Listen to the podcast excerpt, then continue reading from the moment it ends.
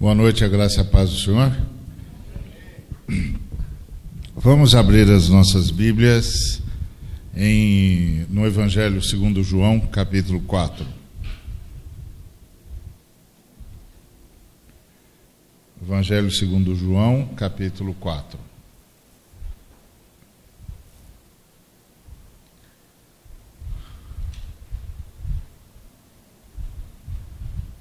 Quando, pois, o Senhor veio a saber que os fariseus tinham ouvido dizer que ele, Jesus, fazia e batizava mais discípulos que João, se bem que Jesus mesmo não batizava, e sim os seus discípulos, deixou a Judéia, retirando-se outra vez para a Galiléia. E era-lhe necessário atravessar a província de Samaria. Chegou, pois, a uma cidade samaritana chamada Sicar, perto das terras que Jacó dera a seu filho José. Estava ali a fonte de Jacó. Cansado da viagem, assentara-se Jesus junto à fonte, por volta da hora sexta. Nisto veio uma mulher samaritana tirar água. Disse-lhe Jesus: Dá-me de beber, pois seus discípulos tinham ido à cidade para comprar alimentos. Então lhe disse a mulher: é, então lhe disse a mulher samaritana: Como, sendo tu judeu, pedes de beber a mim, que sou mulher samaritana, porque os judeus não se dão com os samaritanos. Replicou-lhe Jesus: Se conheceras o dom de Deus, e quem é o que te pede dar-me de beber, tu lhe pedirias, e ele te daria água viva. Respondeu-lhe ela: Senhor, tu não tens com que atirar e o poço é fundo. Onde, pois, tens a água viva? És tu, porventura, maior do que Jacó, o nosso pai, que nos deu o poço, do qual ele mesmo bebeu, e bem assim seus filhos e seu gado? Afirmou-lhe Jesus: Quem beber dessa água tornará a ter sede. Aquele, porém, que beber da água que eu lhe der, nunca mais terá sede. Pelo contrário, a água que eu lhe der será nele uma fonte a jorrar para a vida eterna. Disse-lhe a mulher: Senhor, dá-me dessa água para que eu não mais tenha sede, nem precise vir aqui buscá-la. Disse-lhe Jesus: Vai, chama teu marido e vem cá. Ao que lhe respondeu a mulher: Não tenho marido. Replicou-lhe Jesus: Bem disseste, não tenho marido, porque cinco maridos já tiveste, e esse que agora tens não é teu marido. Isto disseste com verdade. Senhor, disse-lhe a mulher: Vejo que tu és profeta. Nossos pais adoravam neste monte, vós, entretanto, dizeis que em Jerusalém é o lugar onde se deve adorar. Disse-lhe Jesus: Mulher, podes crer-me que a hora vem quando nem neste monte nem em Jerusalém adorareis o Pai. Vós adorais o que não conheceis, nós adoramos o que conhecemos, porque a salvação vem dos judeus. Mas vem a hora, e já chegou, em que os verdadeiros adoradores adorarão o Pai em espírito e em verdade, porque são estes que o Pai procura para seus adoradores. Deus é espírito e importa que os seus adoradores o adorem em espírito e verdade. Eu sei, respondeu a mulher, que há de vir o Messias, chamado Cristo. Quando ele vier, nos anunciará todas as coisas. Disse-lhe Jesus: Eu o sou, eu que falo contigo. Neste ponto, chegaram os seus discípulos e se admiraram que estivesse falando com uma, com uma mulher. Todavia, nenhum lhe disse que perguntas ou por que falas com ela. Quanto à mulher, deixou o seu cântaro, foi à cidade e disse àqueles homens: Vinde comigo e vede um homem que me disse tudo quanto tenho feito. Será este porventura o Cristo? Saíram, pois, da cidade e vieram ter com ele. Nesse ínterim, os discípulos lhe rogavam, dizendo: Mestre, come. Mas ele lhes disse: Uma comida tenho para comer, que vós não conheceis.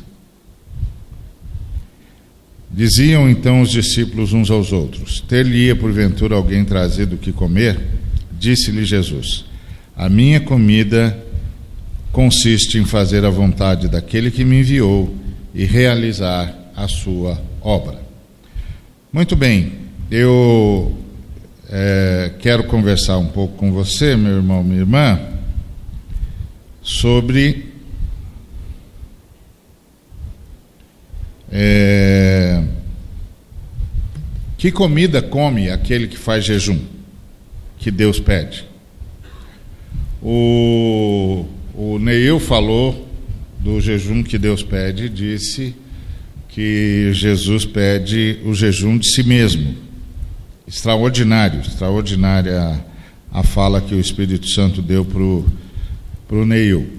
Agora a pergunta que eu queria responder é, a, com, com você a partir desse texto é: então, do que se alimenta aquele que faz o jejum que Deus pede?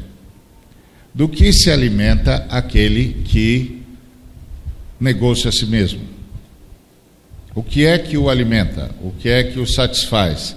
O que é que lhe dá compensação pessoal. No que que ele se realiza? Então eu quero é, responder essa pergunta com a, a, com a permissão do Espírito Santo, se ele nos der graça, a partir dessa experiência de Jesus com a mulher dessa Maria. Bom, o que foi que aconteceu aqui? Jesus estava indo uh, de volta para Galiléia e decidiu passar por Samaria. O texto diz: era-lhe necessário atravessar a província de Samaria. Essa ideia aqui do era-lhe necessário não é uma necessidade geográfica.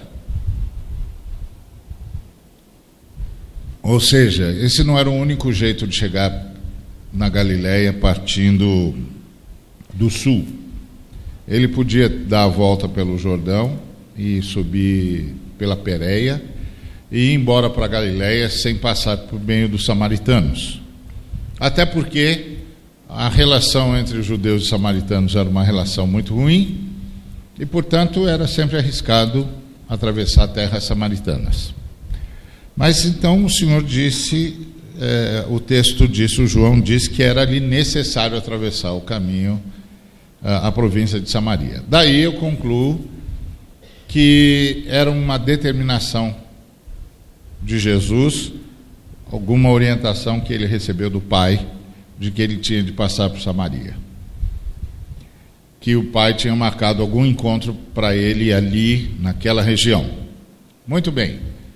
Era a hora do almoço e ele estava lá com sede, os discípulos foram comprar comida e ele ficou na beira do poço, veio uma mulher samaritana buscar água. O horário que essa mulher veio buscar água era absolutamente é, impróprio. Região semiárida, semidesértica, há muito calor, as mulheres nunca vinham na hora do almoço por razões óbvias. Ou vinham cedinho, ah, ou não vinham porque era muito perigoso vir à noite. Então, uh, o fato daquela mulher estar lá uh, por volta do meio-dia significava que ela tinha algum problema com a comunidade dela, que por algum motivo ela não andava com as outras mulheres. Ou ela não andava com as outras mulheres porque a comunidade dela a disciplinou de alguma maneira ou proibiu as mulheres de andarem com ela, ou ela decidiu que não ia andar com as mulheres. Não sei. Uma coisa é uh, certa: ela não andava com aquelas mulheres, alguma coisa aconteceu. Ou ela tomou a decisão com essas mulheres eu não ando mais, ou então a, a comunidade tomou a decisão por ela e disse: Você não anda mais com as mulheres. Muito bem. Aí Jesus está lá, ela chega e Jesus disse: Mulher, dá-me de beber. Quando Jesus disse: Mulher, dá-me de beber, ela reage dizendo: Como sendo tu judeu, pedes de beber a mim, que sou mulher samaritana. Porque os judeus e os samaritanos não se davam. Agora, o que a gente precisa saber é que a situação era muito mais densa. Por que, que era muito mais densa? Primeiro, um mestre não pode falar com uma mulher. Ponto. Segundo, se a mulher for samaritana, aí é que não pode mesmo, sob hipótese alguma, de jeito nenhum. Terceiro, um judeu não podia se alimentar, beber água em prato ou cuia de samaritano. Se um judeu tomasse água usando o copo do samaritano, a cuia, porque eles usavam cuia, né? o copo do samaritano, ele ficava 40 dias sob maldição, ele não podia participar do culto a Deus porque ele bebeu num copo de samaritano, na cuia do samaritano. Não podia. Os fariseus e os saduceus estabeleceram isso. O ódio dos judeus aos samaritanos era tão grande que todo judeu, de manhã, principalmente os fariseus, levantavam e davam graças a Deus, os homens davam graças a Deus por não terem nascido nem mulher nem samaritano. Então a coisa era realmente feia. Então, quando Jesus disse para aquela mulher: Dá-me de beber, ele estava quebrando um preconceito do tamanho do mundo. Dois, três. O primeiro preconceito que ele estava quebrando era falar com uma mulher. O segundo preconceito que ele estava quebrando era falar com uma mulher samaritana. O terceiro preconceito que ele estava quebrando é que ele estava pedindo para beber água no mesmo copo que ela. O que o tornaria imundo para os judeus? Ele, fica, ele seria declarado imundo. Ele ia ficar 40 dias sem poder participar do culto a Deus, porque ele era imundo. E por que, que ele era imundo? Porque ele bebeu água no mesmo copo que um samaritano, que uma, no, caso, no caso em questão, que uma samaritana também usava. Então Jesus estava quebrando vários preconceitos, estava chutando para o alto todos os preconceitos dos judeus, principalmente dos fariseus e dos saduceus, que eram os senhores da religião judaica. Quarto preconceito que Jesus quebra aqui é que ele discute com a mulher. Ele diz: se você quando ela diz: é, Como é que você, sendo judeu, pede a, a, de beber a mim, que sou mulher samaritana? Aí Jesus se explica. Jesus se explica e começa uma conversa teológica com a mulher, que era absolutamente proibido. Os mestres não podiam falar com a mulher e as mulheres não tinham direito de receber nenhuma informação sobre a revelação, sobre a Escritura, sobre a vontade de Deus. Essas verdades divinas só podiam ser ditas aos homens. Os homens passavam para as mulheres, esposas, filhas, irmãs. As mulheres não tinham acesso direto, não podiam. Jesus começa a dizer para ela: Olha, se você me conhecesse e soubesse qual presente que Deus tem, você que me pediria e eu te daria água viva. E começa, é ele que chama, ele que puxa o assunto. Ele que chama a mulher para conversar sobre as coisas espirituais. Que é um preconceito absurdo. Jesus está chutando um quarto preconceito para o alto que não pode falar com mulher e que não pode ensinar as mulheres. Ainda mais uma mulher samaritana. E ainda mais uma mulher samaritana que está pegando água ao meio-dia. Que, portanto, está tá disciplinada pela própria comunidade dos samaritanos. Não é nem dos judeus, é dos samaritanos. E Jesus está quebrando todos os padrões aqui. Está chutando para o alto todos os preconceitos. Preconceito contra a mulher, preconceito contra os samaritanos, preconceito quanto à, impossibilidade de ensinar-se uma verdade espiritual para uma mulher, está chutando tudo para o alto. E aí ele vai dizendo: se você me conhecesse, você me diria, é, você me pediria, eu te daria água viva. Bom, a mulher vai, vai dando continuidade para a conversa. Aí a mulher diz: Mas olha, o senhor não tem nem como tirar a água aqui? Está pedindo para beber no meu copo? Tu não tens com que atirar. Porque ela está sob o impacto de um homem judeu que pede para beber água no mesmo copo que ela. E ela diz: Mas o senhor não tem como tirar água e quer querendo água viva? Está dizendo que tem água viva, que é água corrente, né? E aí ela percebe que ele está tá tratando de uma coisa espiritual. E ela vira para ele e diz: És porventura maior que Jacó, nosso pai, que nos deu o poço que do qual ele mesmo bebeu e bem assim seus filhos e seu gado? E aí Jesus respondeu de um jeito muito é, inteligente, Jesus respondeu: Sou, sou maior do que Jacó. Porque quem beber dessa água torna ter sede, aquele, porém, que beber da água que eu lhe der nunca mais terá sede. Eu sou maior que Jacó, eu tenho uma água que sacia para sempre. Eu tenho uma água que resolve o que o está carente no coração do ser humano para sempre. E ele estava falando do Espírito Santo. Então ele quebra um outro preconceito, ele oferece o Espírito Santo para uma mulher samaritana, que é o cumprimento da profecia de judeus aos judeus de Joel, que os judeus, os judeus sempre entenderam que eram só para eles, os judeus. E Jesus está oferecendo a uma mulher de Samaria a profecia que o Joel fez aos judeus. Olha que coisa impressionante. E Jesus disse: é, Quem beber da água que eu lhe der, nunca mais terá sede. Pelo contrário, a água que eu lhe der vai ser uma fonte a jorrar para a vida eterna. Aí a mulher disse: oh, então eu quero essa água, me dá essa água. Aí parece que Jesus retoma a posição de mestre e diz para ela: Vai, chama o teu marido e vem cá.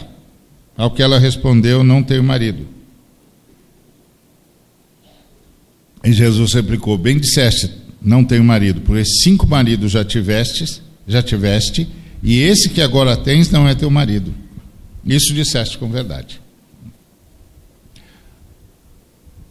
E aí, essa senhora leva um susto.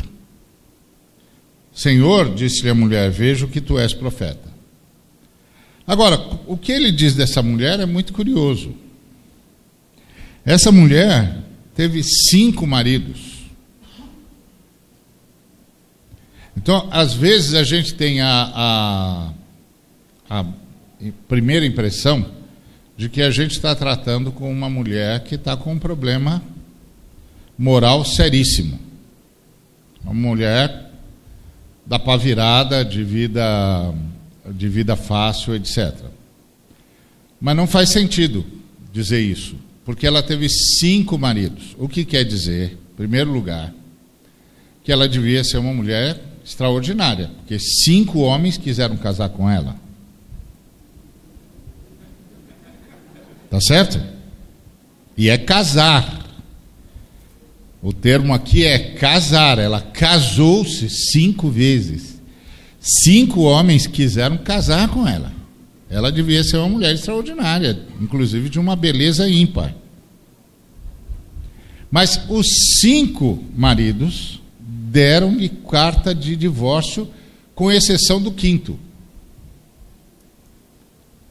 Porque no caso do quinto, ele deve tê-la repudiado, porque aí ela se une a um sexto homem, mas esse homem não é seu marido, porque ela não recebeu carta de divórcio então, do ponto de vista daquela tradição e da tradição judaica, assim como da tradição é, samaritana, ela estava em pecado.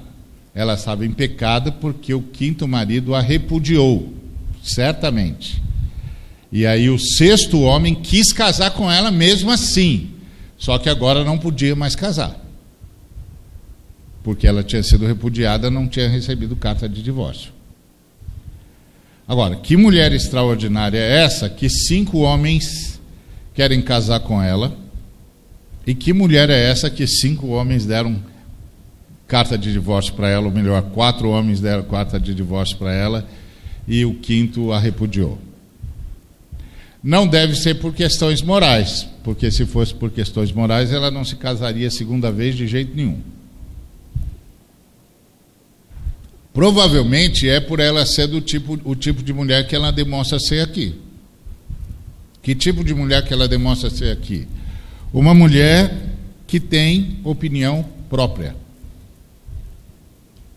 Que naquela época era o mesmo que soltar um palavrão para um homem. Ter opinião própria. Dizer para um homem: É, acho que eu não concordo com você. Pronto, Pronto, isso é o fim.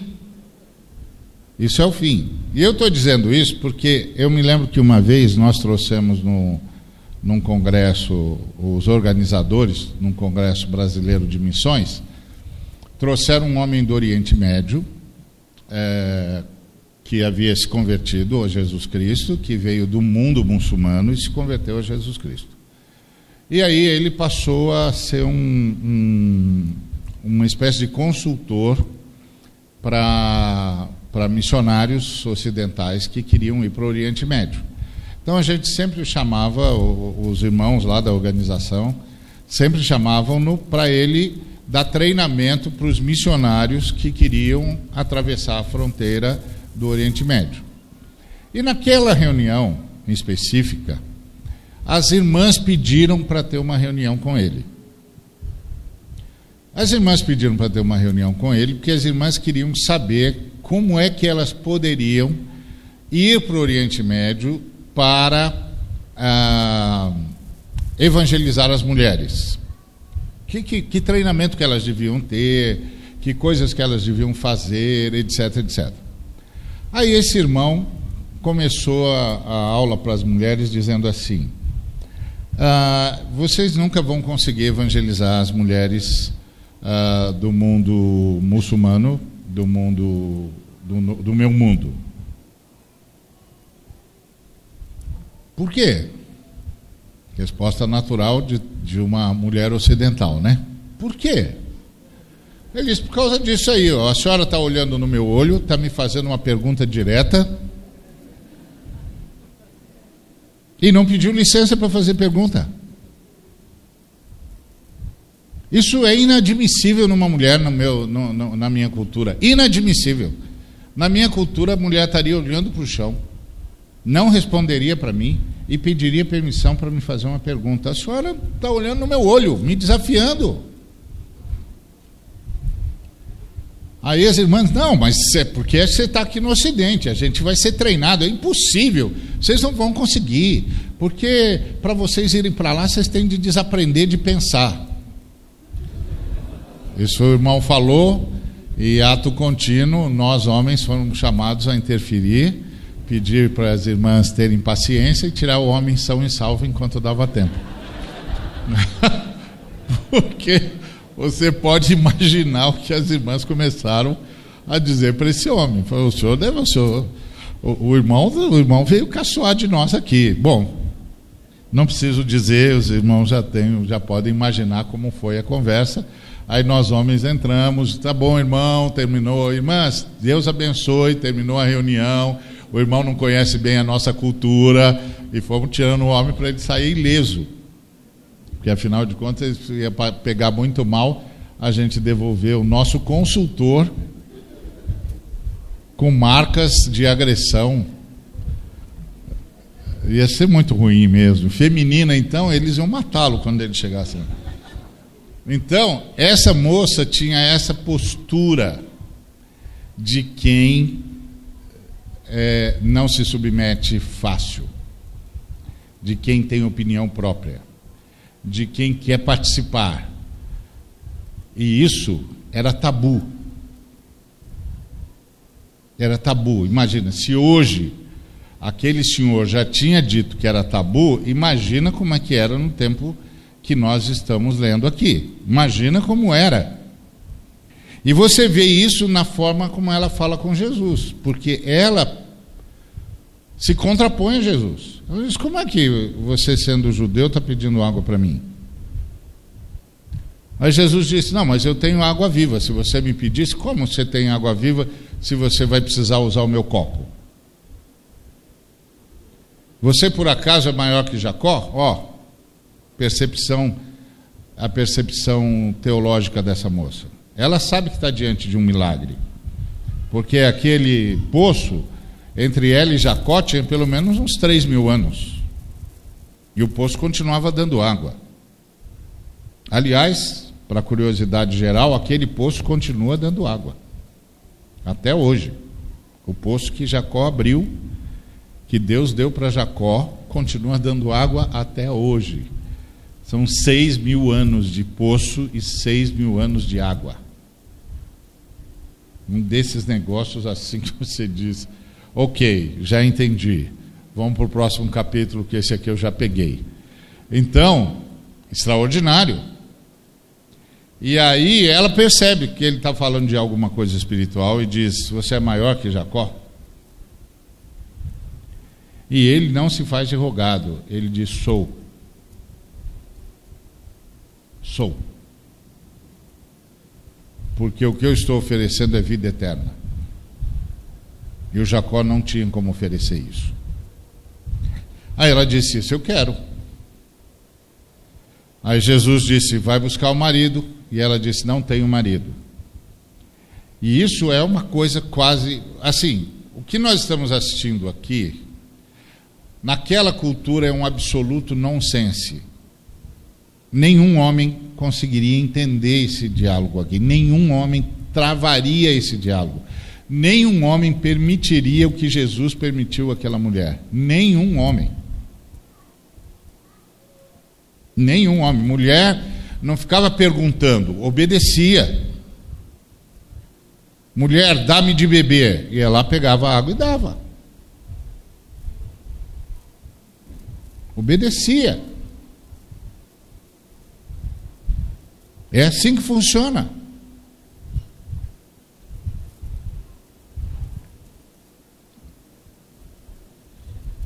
Ela não, ela questionou. Aí, quando Jesus disse que ele tinha uma missão de Deus, ela questionou de novo. Isso é uma missão, missão de Deus, mas você é maior que Jacó? Ele disse: É. Bom, então eu quero. Botou Jesus em xeque. Aí Jesus disse: Vai buscar seu marido. Ela falou: Não tenho marido. Em outras palavras, se quiser falar, é comigo mesmo. Não tem ninguém que fala comigo, por mim, e quiser falar comigo, fala comigo. Não quer falar comigo, não vai falar com ninguém, porque eu não vou chamar ninguém. Só que ela não esperava ser surpreendida por Jesus, que disse: É verdade. É verdade. Você já teve cinco maridos, mas esse que você tem agora não é seu marido. Isso você falou com verdade.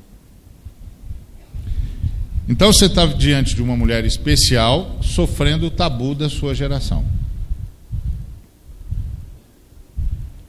Mas sendo salva por um Deus que quebra tabus e desconsidera preconceitos e liberta os homens dos efeitos dos preconceitos, assim como clama aos preconceituosos que se arrependam enquanto é possível. Ou na linguagem que o Neil nos ensinou hoje, que faça jejum de si mesmo, porque preconceito é o supra-sumo, o supra-sumo da autoveneração. Do sujeito que acha que é melhor que todo mundo, porque o cara tem a pele diferente dele, ou é de outro gênero, ou seja lá, ou de outra nacionalidade. O cara tem uma autoveneração tão grande que ele é capaz de discriminar um outro ser humano. Qualquer camarada que discrimine um ser humano é réu do inferno. Réu do inferno. Que transforme a vida de um ser humano no inferno só porque ele tem a pele diferente, ou é de outro sexo, ou é de outra nacionalidade, ou é de outra condição social, é réu do inferno. E Jesus está quebrando. Se eu pudesse dar um, um título para essa mensagem, eu daria Jesus contra o preconceito. Ou Jesus quebrando preconceitos. Ou Jesus libertando alguém vítima de preconceito. Porque é o que ele faz com essa moça. Ele começa a dizer. Uh, para ela algo que ela jamais esperaria ouvir de um homem, ainda mais de um judeu, ainda mais de um judeu mestre. Aí ela disse assim: Senhor, disse a mulher, vejo que tu és profeta. Nossos pais adoravam neste monte, vós, entretanto, dizeis que em Jerusalém é um lugar onde se deve adorar. Disse-lhe Jesus: Mulher, podes crer-me que a hora vem quando nem neste monte, nem em Jerusalém adorareis o Pai. Vós adorais o que não conheceis, nós adoramos o que conhecemos, porque a salvação vem dos judeus. Mas vem a hora, e já chegou, em que os verdadeiros adoradores adorarão o Pai em espírito e em verdade, porque são estes que o Pai procura para seus adoradores. Deus é espírito, não importa que os seus adoradores o adorem em espírito e em verdade. Essa frase de Jesus é extraordinária, porque adorar não é cantar. Eu sei que quando você vai na igreja, os irmãos dizem: "Vamos adorar a Deus". Aí os músicos já vêm para frente, não é? Vai começar a cantoria para adorar a Deus. E aí para adorar a Deus, os irmãos vão dizer: "Fica de pé, fala para o irmão que você ama, que você o ama em Cristo, que você fala para ele que você é, é, é, que foi bom que ele veio aqui hoje, você está adorando a Deus. Agora fala coisas boas para Deus aí, todo mundo falando coisa boa para Deus. Aí, é, Deus é bom, Deus é maravilhoso, Deus é isso, Deus é aquilo, Deus faz isso, Deus faz aquilo, Deus só fala, basta que Deus fale e tudo acontece. Um montão de coisa boa sobre Deus. Nada disso é adoração. Isso é louvor. Isso é louvor. Que é bom também. Alguns, no entanto, mas é bom. É bom, louvar a Deus é bom, tem, tem sempre de ter diante do Senhor um cântico de louvor. Tá certo. Fica-lhe bem cânticos de louvores. Tá certo. Mesmo que o nosso louvor seja sempre irrisório diante da grandiosidade de Deus, Deus recebe o nosso louvor por meio do sangue de Jesus Cristo, está tudo bem. O sangue de Jesus nos salva até na hora do louvor. Então está tudo certo. Agora, adorar é pedir perdão para Deus. Porque ela diz: Nossos pais adoravam nesse monte. Aí ele está apontando para o Monte Gerizim, onde as tribos do norte construíram um templo que rivalizava com o templo de Jerusalém. Historicamente, o Monte de Gerizim era o monte mais adequado para construir um templo mesmo. Porque quase tudo que aconteceu na história de Israel em termos de, de adoração a Deus aconteceu no Monte Gerizim.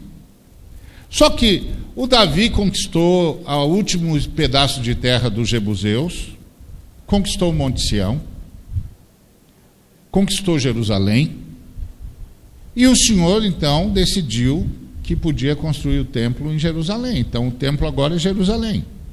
Ponto. Agora, o que, que se fazia no templo? Quando o sujeito ia para o templo, ele ia fazer o quê? Tanto em Gerizim quanto em Jerusalém. Ele ia pedir perdão. Por que, que o sujeito está indo para o templo? Porque ele quebrou a lei de Moisés e ele vai levar um animal para morrer no lugar dele. Se ele tiver condições, ele vai levar um cordeiro. Se ele não tiver condições, ele vai levar um pássaro. Mas ele vai levar um animal para morrer no lugar dele. Ele vai pedir perdão. Adorar a Deus é pedir perdão. E isso me parece absolutamente natural, porque tudo que eu disser a Deus não alcança Deus. Eu posso dizer que Deus é bom? Pode. E Deus é bom? Claro, o tempo todo Deus é bom. Mas o bom que eu sou capaz de dizer é infinitamente menor que o bom que Deus é. Eu posso dizer que Deus é amor? Claro que eu posso dizer que Deus é amor. Mas o, o amor que eu sou capaz de dizer é infinitamente menor que o amor que Deus é. Então, quando é que a minha palavra realmente toca a Deus? Quando eu digo, Deus, o Senhor está certo, eu estou errado, me perdoa, faça em mim a tua vontade. Pronto, isso é adorar a Deus. E aí o, o Senhor disse para a mulher: o lugar de adorar é em Jerusalém, o lugar de pedir perdão é lá em Jerusalém, porque a salvação vem dos judeus, nós recebemos a revelação. Mas vem a hora e já chegou em que os verdadeiros adoradores adorarão o Pai e Espírito em verdade. Ou seja, que você vai poder pedir perdão a Deus a qualquer hora, em qualquer lugar. Porque Deus é Espírito, então Deus está em todos os lugares. Deus não pode ser contido em lugar nenhum, em espaço algum. É claro que se ela tivesse ido mais longe na conversa, ela poderia ter feito duas perguntas. Ela poderia ter feito. A primeira pergunta que ela poderia ter feito é: então não precisa mais de templo? E Jesus ia dizer: não, não precisa mais de templo. Nem em Jerusalém, nem no Monte Gerizim. E a segunda pergunta que ela podia ter feito é: e quem é que vai morrer no meu lugar? E Jesus responderia: Eu morro no seu lugar. Eu morro no seu lugar. Agora, olha o que essa mulher fez. Essa mulher é brilhante. Quando ela disse: Nossos pais adoravam no monte, nesse monte, apontando o Monte Gerizim. E vocês adoram Jerusalém? O que ela estava dizendo para Jesus é o seguinte: Eu sei que tem um problema para resolver com Deus. Mas ninguém mais sabe onde é que se resolve o problema com Deus. Os nossos pais disseram que era no Gerizim. Vocês dizem que é em Jerusalém, ou seja, ninguém sabe de nada. Aí Jesus interrompe a mulher e disse: Sabe sim, senhora, é lá em Jerusalém. E Jesus não era fácil, não.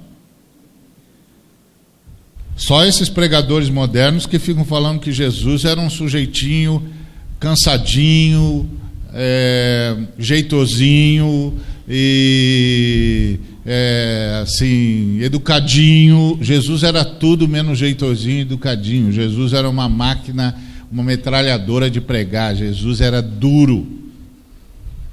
Tanto é que quando os, os caras compararam Jesus, compararam aos profetas mais duros que Israel tinha conhecido. Compararam-no a João Batista, a Jeremias e a Elias ele é como eles, não fica ninguém de pé. Ele bate, mas bate sem dó nem piedade quando ele tem de falar a verdade. Ele não pede licença para falar a verdade. Ele já vai apontando o dedo no cara do, do, cara do sujeito e chamando ele de raça de víbora e pronto. Gostou é desse jeito, não gostou é isso aí mesmo. Então esse, esse Jesusinho europeu aí, eu não sei quem foi que inventou. Não está na Bíblia, então não se iluda. Não se iluda. Aí Jesus já interrompeu a moça. Sabe sim, senhora. Sabe sim, senhora. O lugar de adorar a Deus é em Jerusalém. E tem mais: nós adoramos o que conhecemos e vocês adoram o que não, o que não conhecem. Porque a salvação vem dos judeus, está vendo? O assunto é salvação. Não mudou de assunto. O assunto é salvação. E ele disse: Isso vem do judeu, você tinha de ir lá. Mas chegou a hora, vem a hora e já chegou, em que você vai poder pedir perdão a Deus em qualquer lugar. E aí, olha como essa mulher é brilhante. Primeiro, ela é brilhante porque ela tentou dar um nó em Jesus e, e fez isso muito bem feito que é ninguém sabe onde é que pede perdão. Segundo, ela é brilhante, ela já tinha demonstrado o brilhantismo dela quando reconheceu que Jesus estava falando de coisas espirituais, quando reconheceu que Jesus estava quebrando muitos tabus. Como é que você pede de, a beber água para mim, que sou mulher samaritana? Você não tem medo de ficar 40 dias sem poder servir a Deus lá no seu templo? Agora, olha outra coisa dela brilhante. Ela não, ela não continuou as perguntas, como eu disse, ela podia fazer mais duas perguntas. Então não precisa mais de templo? Ou, e mais, quem vai morrer por mim? Mas ela não fez essas perguntas. Mas o que, que ela disse? Ela disse: Eu sei. Eu sei o quê? Ela está dizendo: Eu sei que um montão de coisa vai mudar. Quando vier o Messias chamado o Cristo. Ó, eu sei. Eu sei que tudo isso é provisório. Olha que sacada. Olha que sacada. Os fariseus não perceberam isso. E ela percebeu. Eu sei que tudo isso é, é, é provisório. Quando vier, olha só, eu sei, tudo isso é provisório, porque eu sei que há de vir o Messias. E por que, que ela está dizendo que é provisório? Olha o que ela disse. Ela disse: Eu sei que há de vir o Messias chamado Cristo. Quando ele vier, nos anunciará todas as coisas. Por enquanto, tudo é provisório. Olha que fantástico, meu. Olha que sacada de gênio. E foi uma sacada tão impressionante que ela forçou Jesus a se revelar. Forçou, entre aspas, né? Estou falando na argumentação. Ninguém pode forçar Jesus a nada, mas estou falando, a lógica da, da argumentação é essa. Aí Jesus diz: O Cristo sou eu. Eu que falo contigo. Eu vim anunciar todas as coisas. Ou seja, ela percebeu, primeiro, que tudo era provisório, e segundo, que só tinha um sujeito capaz de mudar isso de pôr fim à provisoriedade dessas coisas. E esse sujeito era o Messias. Nas entrelinhas, ela estava dizendo para Jesus: O senhor pode ser profeta, mas o senhor está indo longe demais. Só o Messias pode mudar isso. E aí Jesus diz: Exato. Eu sou o Messias. Eu que falo contigo. Eu sou o Messias. Gente, Jesus quebrou tanto preconceito aqui. Mas tanto preconceito. Ele quebrou o preconceito dos judeus contra os samaritanos. Por quê? Porque ele conversou com uma mulher samaritana. Ele quebrou o preconceito dos judeus contra as mulheres.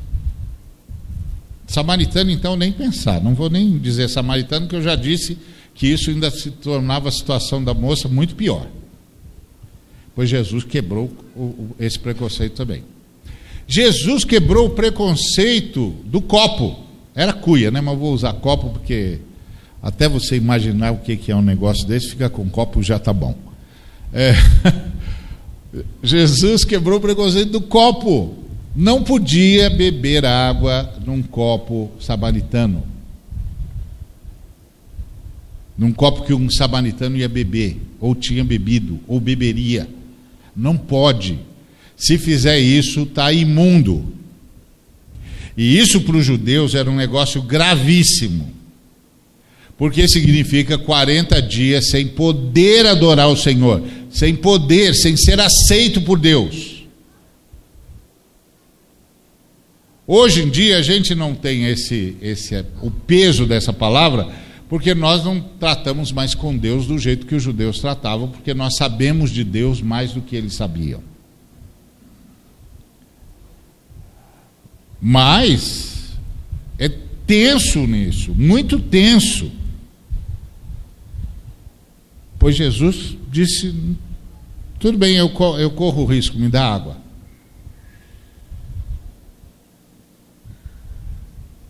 Quebrou um tremendo preconceito. Quebrou outro preconceito quando começou a falar com a mulher. E dá trela, dá com. Dá... Então, então, então, então, chamando ela para discutir teologicamente. Jesus a tratou como se tratava um mestre. Ficou discutindo teologia com ela. E ela não se fez enrugada, não. Ela foi para e passo com Jesus. Ah, isso e aquilo, e isso e aquilo, e isso e aquilo. Fantástico. Fantástico, extraordinário.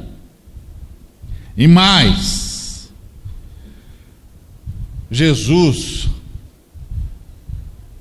ofereceu para aquela mulher já cansada de tanto tabu, de tanto divórcio só porque tinha opinião própria, e de agora estar exposta ao vitupério por causa de uma sociedade preconceituosa, Jesus ofereceu a ela água viva. Uma vida eterna dentro de si, que, que a tornaria uma pessoa acima de qualquer preconceito. Ou melhor, acima de qualquer preconceituoso. Porque quando o sujeito é preconceituoso, é só e tão somente um doente. Mas quando, em nome do preconceito dele, ele estraga a sua vida, ele é um potencial assassino. A gente está assistindo isso no Brasil agora cada vez mais. O Chico César dizia: deve ser legal ser negão no Senegal. No Senegal deve ser, no Brasil não é não e está ficando cada vez pior. Pleno século 21, Está ficando cada vez pior ser negro no Brasil. E eu vejo isso dentro da igreja. Esse negócio deve estar consumindo Jesus. Consumindo Jesus. Então, do que que se alimenta alguém que negou-se a si mesmo, que fez jejum de si mesmo? ele se alimenta de libertar o próximo de todos aqueles que não conseguem fazer jejum de si mesmo.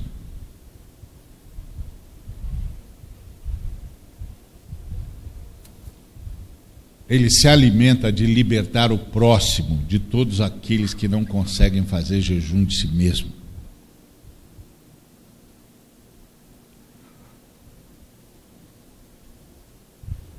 E nesse mundo moderno, nesse mundo louco que o Neil descreveu, nós temos um preconceito racial sendo retomado a, a, ao nível da náusea, e temos esse preconceito contra as mulheres que estão sendo tratadas cada vez mais como se toda mulher fosse prostituta, da pior forma possível.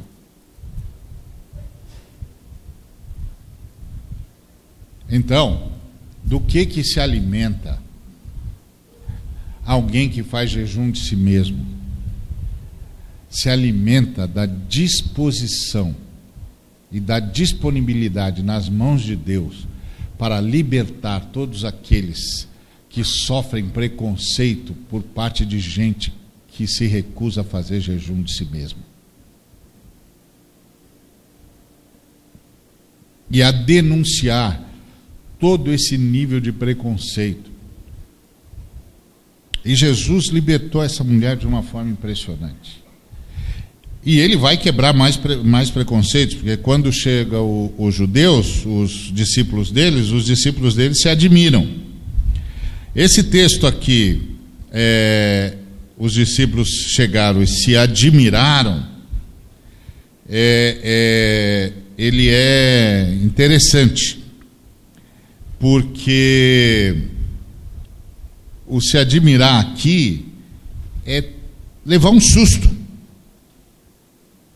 é se surpreender. Assim, que, que ele está fazendo? O que, que deu nele? Só que, como era Jesus, Jesus é melhor não, não falar, porque falou, ele vai responder, então é melhor não falar. Vai falar com Jesus? Vou. Ó, falou, ele responde. Pensa duas vezes. Então eles ficaram na deles. Aí eles começaram a oferecer comida para Jesus. E Jesus disse que não, que ele tinha uma comida que eles não conheciam, que a comida que ele tinha era fazer a vontade daquele que o havia enviado.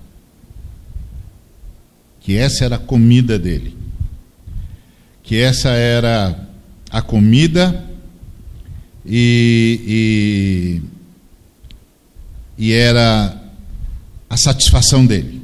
A minha comida, comida consiste em fazer a vontade daquele que me enviou a realizar a sua obra.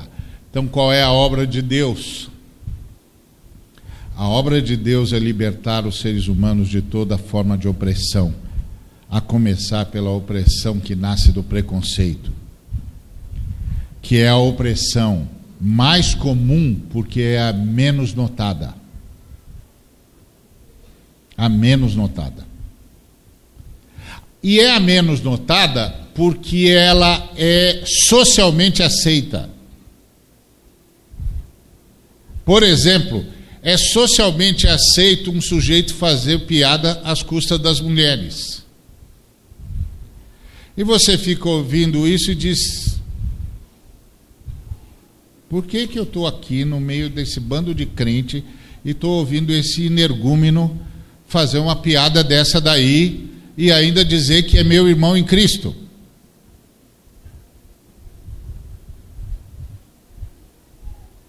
Mas todos os outros riram.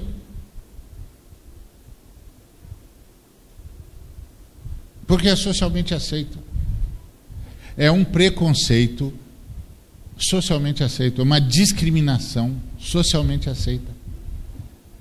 Como a discriminação racial é socialmente aceita.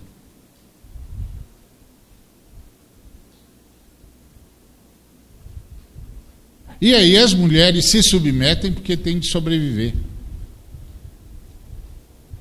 E a maioria dos negros se submete porque também vai fazer o quê? Vai matar todo mundo? Aí vira as costas e vai embora.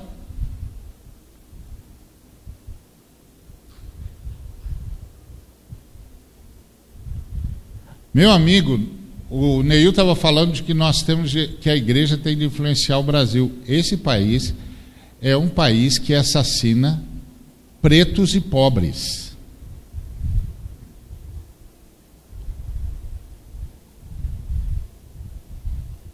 Esse país é uma, é, um, é uma veia aberta na rua. O sangue jorra nas ruas desse país.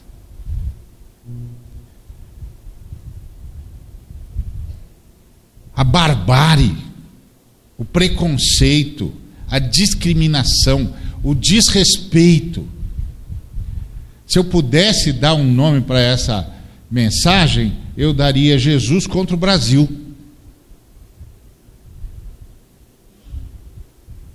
Esse país preconceituoso. E em muitos casos preconceituoso em nome de Deus.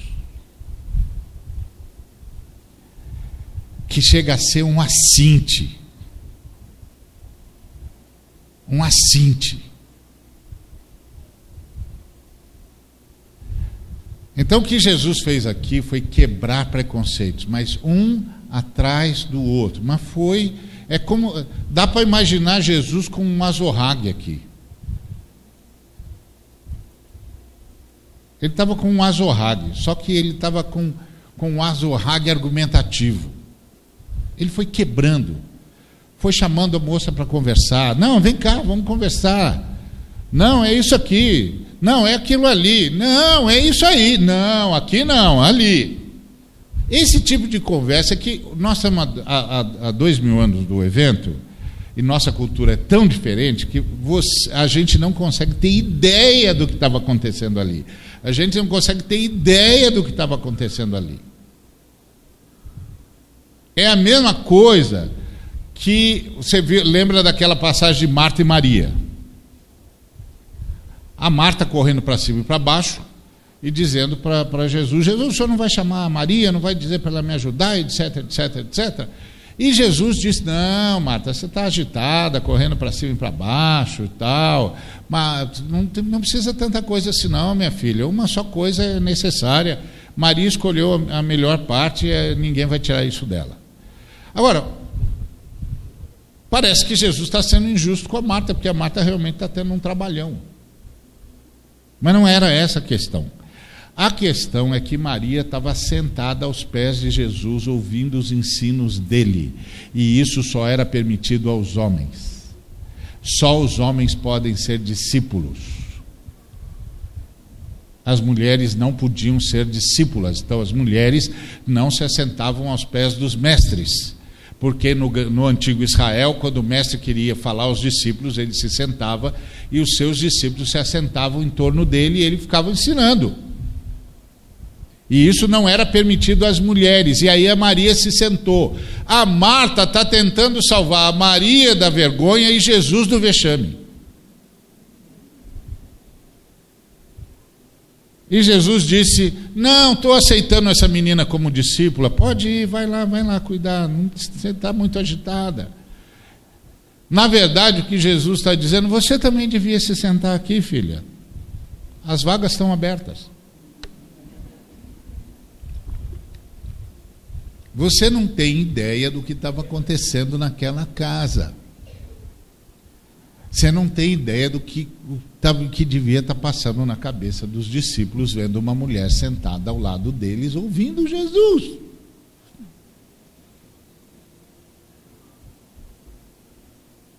E aqui, eu e você não temos ideia de tantos tabus e preconceitos que Jesus rompeu.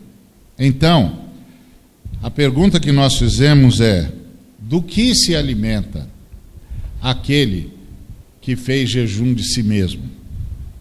Aproveitei que o Espírito Santo esbanjou com o Neil e eu falei, vou pegar, vou pegar a sobrinha para ver se dá para falar alguma coisa. Do que que se alimenta alguém que fez jejum de si mesmo? Ele se alimenta de ser instrumento de Deus para a realização da sua obra. E qual é a obra de Deus? Libertar os homens de toda sorte de opressão, a começar pelo preconceito.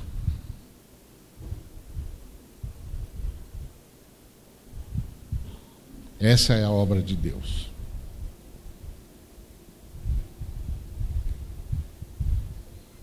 E aí aquela mulher leva todos os da aldeia dela para encontrarem Jesus e eles se convertem.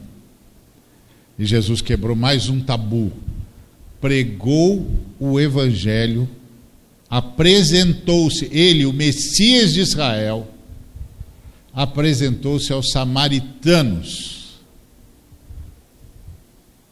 E os samaritanos creram nele.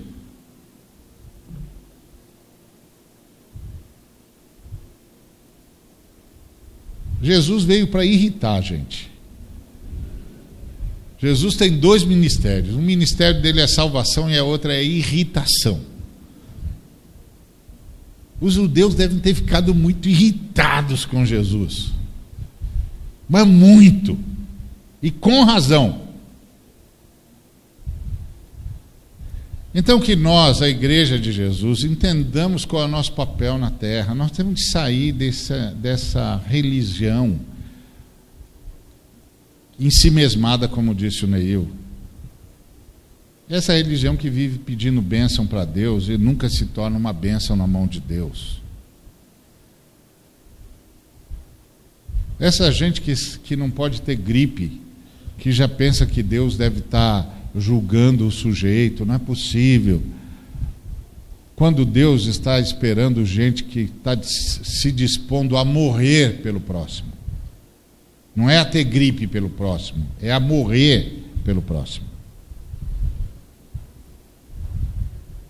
Para que haja libertação. Agora, por que, que esse país se tornou esse, essa, esse câncer aberto, exposto, quando a fé cristã parece crescer tanto? Porque a fé cristã que está crescendo não é a fé que de um lado faz jejum de si mesmo e de outro lado se alimenta em realizar a obra de libertação de Deus. Então que o Senhor nosso Deus tenha misericórdia de nós. E fica aí as irmãs que estão ainda vítimas desse tipo de preconceito, que até hoje tem um bocado de homem que não consegue conviver com uma mulher inteligente mesmo, e aí tentam destruir a imagem dela até onde pode, até ela ficar com raiva dela mesma. Aí ela começa a se matar. Começa a se matar porque o sujeito está destruindo a imagem dela. E olha, irmãos, homens, para a gente cumprir o nosso papel masculino e ser o sacerdote da nossa casa, nós não precisamos de gente burra do nosso lado. Quanto mais brilhante for a pessoa que estiver do nosso lado, mais fácil é ser sacerdote.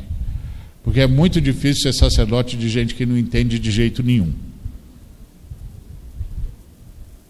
Entendeu? Estou falando sério, sou pregador, eu sei o que, que é isso. Eu sei o que é ter de repetir a mesma coisa 40 vezes. E terminar na quadragésima dizendo: Ok, fica tranquilo, o Senhor revelará para você um dia.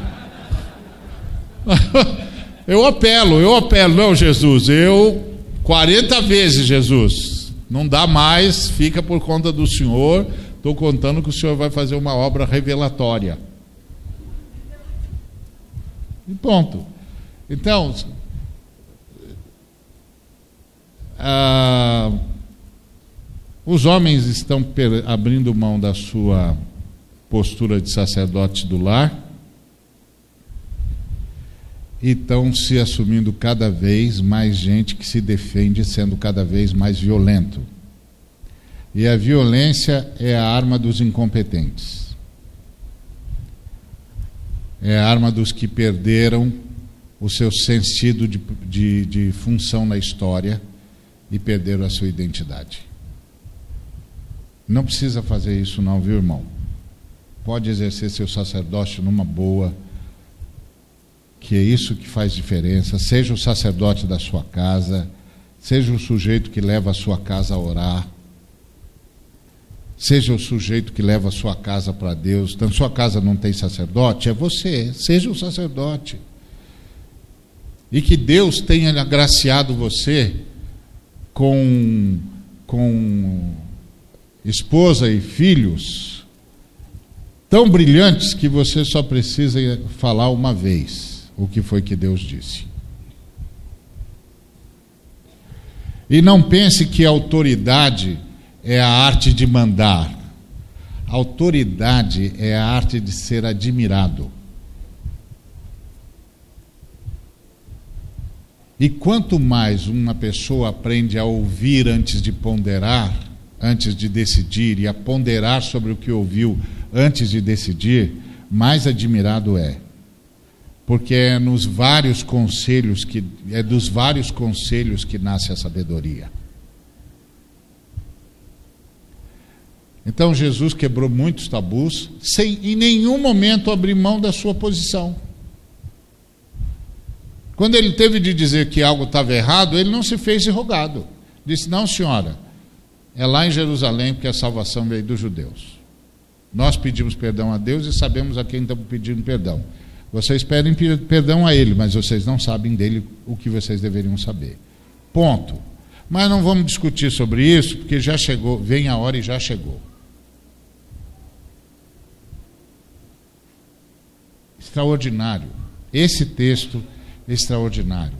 Jesus denunciando o preconceito de uma geração, libertando uma mulher de um estigma negativo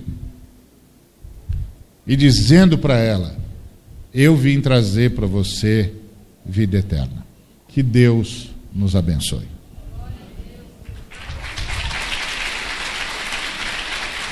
Deus.